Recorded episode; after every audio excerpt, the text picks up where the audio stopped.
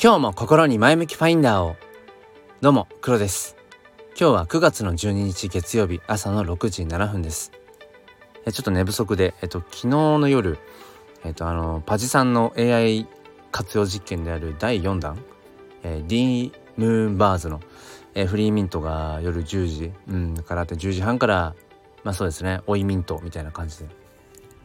まあ、大体いつも10時ぐらいには寝てるんですよ。そうそう。んでまあ7時間睡眠はちょっと心がけるようにって感じだったんですけど昨日はそれがあってまあもう絶対睡眠不足になるなってことは分かりつつもまあやっぱりねワクワクすることをしていきたいので。とはいえやっぱり眠いっすね。月曜日、うん、週の始まりの朝からね、うん、ちょっとこう眠いなと思いながらまあまあまあなんとかやっていくしかないっていうそんなところですけれども。えーもう一個ですねちょっとねそう冒頭に話したかったのがえっと僕はあのハードウェアウォレットを追加で買ったんですね2代目を。で2代目はあの Bluetooth 機能付きの、えっと、レジャーナの X っていうやつを買ったんですけどなんかね思ってたんとちょっと違う っていうところでなんかね Bluetooth 機能付きだと,、うん、とスマホとそのハードウェアウェアウォレット、うん、だけあればいろいろと完結するんじゃないかなと思ってたんですよねそのパソコンいらずで。でもなんかちょっと現状の、えーと、システムのなんか互換性とかって含めて考えるとちょっとね思っていた使い方ができなさそうでまあただこれはね、まあ、今後、まあ、技術がこううん追いついていくというかな、うん、アップデートされていくことを期待してお、えー、きたいななんていうまあただちょっと期待していたことがんちょっとできなさそうだぞっていうところで、えー、若干こうテンションが下がってるってそんな朝です。ということで、えー、今日はですねコミュニティ運営の難しさっていうところの話をしていきたいと思います。よければお付き合いください。このチャンネルは切り取った日常の一コマからより良い明日への鍵を探していくチャンネルです。本日もよろしくお願いいたします。えー、僕は NFT フォトグラファーとして活動しています。えー、毎月無料で写真 NFT をえー、応募者全員にプレゼントしています、えー、今月9月はこのね、えー、放送のサムネイルにもしている、えコスモス秋の桜と書いてコスモス、えー、こちらをプレゼントしています。メタマスクウォレットだけあれば、えーと、ウォレットアドレスをね、僕の方に、えー、お知らせいただければあ、僕の方から無料で送りたいと思います。またそれに合わせて、え、NFT 興味があるよっていう、うん、でも何から始めたらいいのとか誰に聞いたらいいのっていう方のために NFT 教室というものもやっています。えー、Discord というねチャットツールを使ってやってますので合わせてそちらも説明欄の方からチェックしてみてください。えー、ということで本題いきたいと思います。コミュニティ運営ってめちゃくちゃ難しいですよね。うん、そのまあコミュニティってまあ何かっていうとまあ複数人が集まった集まってればもうそこはコミュニティだと、えー、思うんですけれどもうん、まあそこからさらにそこにどういったその目的があって集まっているのかとか、うん、っていうことにもなってくるんですがこのコミュニティを存続させていく継続させていくってめちゃくちゃ難しいなっていうのを、うんまあ、今改めて感じているんですね。うん、で例えば今僕がコミュニティとして、まあ、運営っていう立場でいるとするとさっきね話した NFT 教室というものがあります。ディスコードのチャットツールをね、えー、ディスコードというチャットツールを使った、まあ、そういったコミュニティやっています。まあ、走りとしては僕がそもそもこのスタンド FM のライブ配信を使って、まあ、週末土日、えー、まあ両方とかどちらかっていう感じで朝の6時ぐらいから、うん、NFT 教室と題してね、まあ、ライブをずっとやっているんですね。ただやっぱりそのライブ配信の中だけではなかなかそのかゆいところに手が届かないというのか何ていうのかな、うん、やっぱり NFT 興味あるよでもライブ配信の時間の中だけではじゃあねその実際にウォレットを作るとかうんなんだろう NFT を買うとかそうですね。その仮想通貨取引所の口座を作るみたいなことをそのライブ配信まあ1時間から長くてもまあ2時間ぐらいですよねライブ配信。その中で完結させるっていうまあまあほぼほぼ無理ゲーで、まあ、過去にそれに似たような、うん、ことをね達成できた人もいるんですけど、まあ、なかなか難しいと。で例えばそのライブ配信のタイミング逃してしまうともうなんとなくあもうちょっと手つかずになっちゃってなんていう方もいるんですよね。だから僕の中ではこの NFT の新規参入者をやっぱ増やしていくということ、うん、この NFT というものの面白さ Web3 という考え方概念、えー、そこに新しくこう踏み入れてくる方を何ていうのかな。こう増やしていくっていうのも、えー、僕ら、まあ、先陣を切ってやっている人たちのまあなんだろうな。できることの一つだと思っているんですね。うん、ただやっぱライブ配信という形ではなかなかそれが難しいなというところで、えー、僕と同じく NFT フォトグラファーであるイスムさん、えー、スタンド FM のパーソナリティでもありますが、えー、そのイスムさん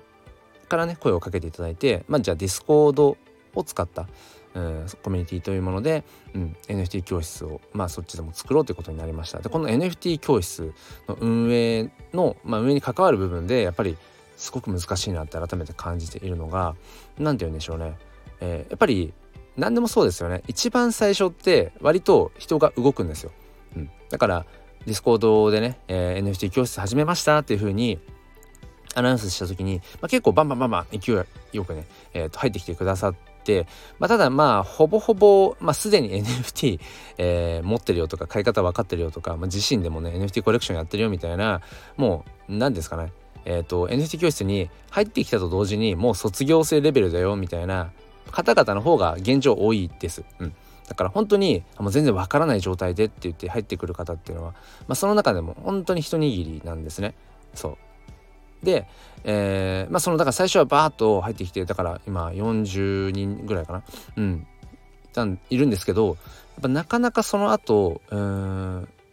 その盛り上がりづらいとそのディスコードの中でのいわゆるコミュニケーションがなかなかやっぱ発生しづらいんですよね。うん、で僕が思うやっぱりそのコミュニティの理想形としては何て言うんですかね。まあいわゆる DAO ですよね。自律分散的に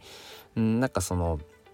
運営が何かを言ったり、うん、したりしなくてもそこに集まっている人たちの中でコミュニケーションが発生してまあその中からなんか価値が生まれていくっていう、まあ、それがまあ究極の理想だと思うんですけどじゃあそういうコミュニティを作れている、うん、DAO もそうだしまあ DAO として DAO を歌っているコミュニティもそうだしまあ DAO とは歌っていないけれどもっていううん、コミュニティも含めてじゃあそういった自立分散的なコミュニティになっている場所ってどれだけあるっていうとまあほぼないですよね。そう考えていくと。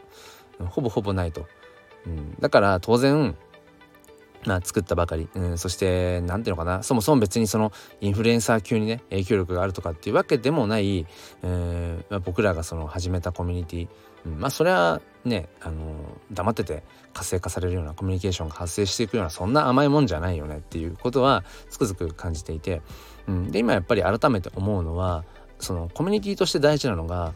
やっぱりコンテンツですよね。そこにあるコンテンツの強さ。でそのコンテンツの魅力にこう引き寄せられるようにして集まっている人たちによるそのコミュニケーションの活性化、うん、だからそのコンテンツとあとはそしてそこに集まっている人たち。その集まっている人たちのまあ魅力っていうのかな、まあ、これがすごく大事なんだろうなと思うんですね。うん、ただ今は現状何て言うのかな。このやっぱ NFT 教室っていうところはあくまでもその NFT を自分でねこう買ったり売ったり作ったりみたいなことが一通りこうできるようになるところまでをサポートする要は橋渡しの場所なんですよね。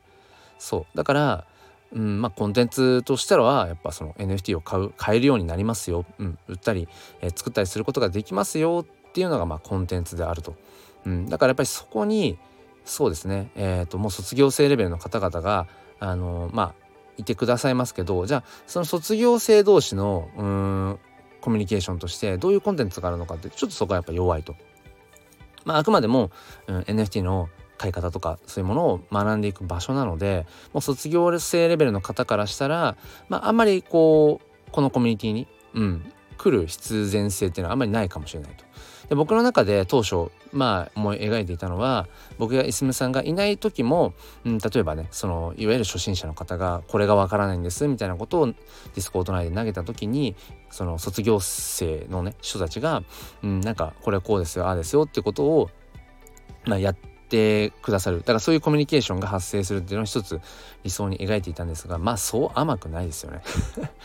うん、しかも今こういったような形のコミュニティって他にもたくさんあるしそれこそキングコング西野さんのね、うん、チムニータウンダウンの、えーまあ、その要はうん、Facebook ですね、うん、Facebook 内でのその NFT の買い方みたいなところで、えー、まさにその西野さんがああだ今度言わなくてもその Facebook 内でのね、うん、オンラインサロンメンバーさんが本当に手取り足取りお互いに教えていく。っていう、えー、カルチャーだったりとかあと最近は本当にリアルにうんそのスナックキャンディーっていうねまあそれもそのえっ、ー、となんだ 西野さんのそのいろんな、まあ、プロジェクトから派生しているものですけどそのリアルな場所でのうん、NFT の買い方をこうなんかねレクチャーするみたいなものも開かれてるし、うん、そういうのがやっぱりいや行われている中で、うん、まだまだやっぱりそういう保管できるような人数もまだまだいないしそうそもそもインフルエンス力とかっていうのも、えー、運営側にないわけでやっぱりその中でそういった、うん、自然発生的に、うん、コミュニケーションが生まれていく。そして NFT 教室としてそもそもコンテンツとして、ね、それが、えー、機能していくっていうのはやっぱりなかなかまあ難しいよねっていう。そうだからやっぱりまずは僕といすみさん運営が何て言うのかなそのある種のコンテンツとして、うん、そして魅力ある人間として、まあ、まだまだやっぱり中央にいるべきでそうでそこでいろいろ僕らが何かこううん話をね展開していくだとか、まあ、情報提供をしていくとかやっぱりそういうことをしながらコミュニケーションを徐々に徐々に発生させていって、まあ、活性化させていく必要があるよねっていうことをね思います。うんまあ、ただ今話してて思ったのは何だろうなそれを本当にする必要があるのかってことは考えるべきですね。あくまでもこの NFT 教室っていうものはそう初心者初心者の方が NFT を自分で、まあ、買ったり売ったり作ったりということが、うん、できるようになるところまでの場所なので常に活性化している必要があるのかっていうともしかしたらちょっと違うのかもしれないその、えー、求めているものっていうのをこの NFT 教室に、えこう求めるのはもしかしたらちょっと角違いなのかもしれないっていうことはね今ねふと思っています。まあともあれそのコミュニティ運営っていうのはめちゃくちゃ難しいってことをね改めて今、えー、と感じつつまあただうんそうですね。僕が今 NFT にコミットしている中で一つまた、うん、自分事としてね、うん、語っていく話していくことのできる実践の場としてまあもちろんねこれからもまあ楽しくえー、やっていきたいななんてことを思っています。えー、引き続きですが NFT 教室ディスコードのね興味がある方は説明欄から覗いてみてください。えー、ということで本日は、え、コミュニティ運営の難しさという、え、話をさせていただきました、え最後までお付き合いくださりありがとうございます。それでは今日も良い一日を。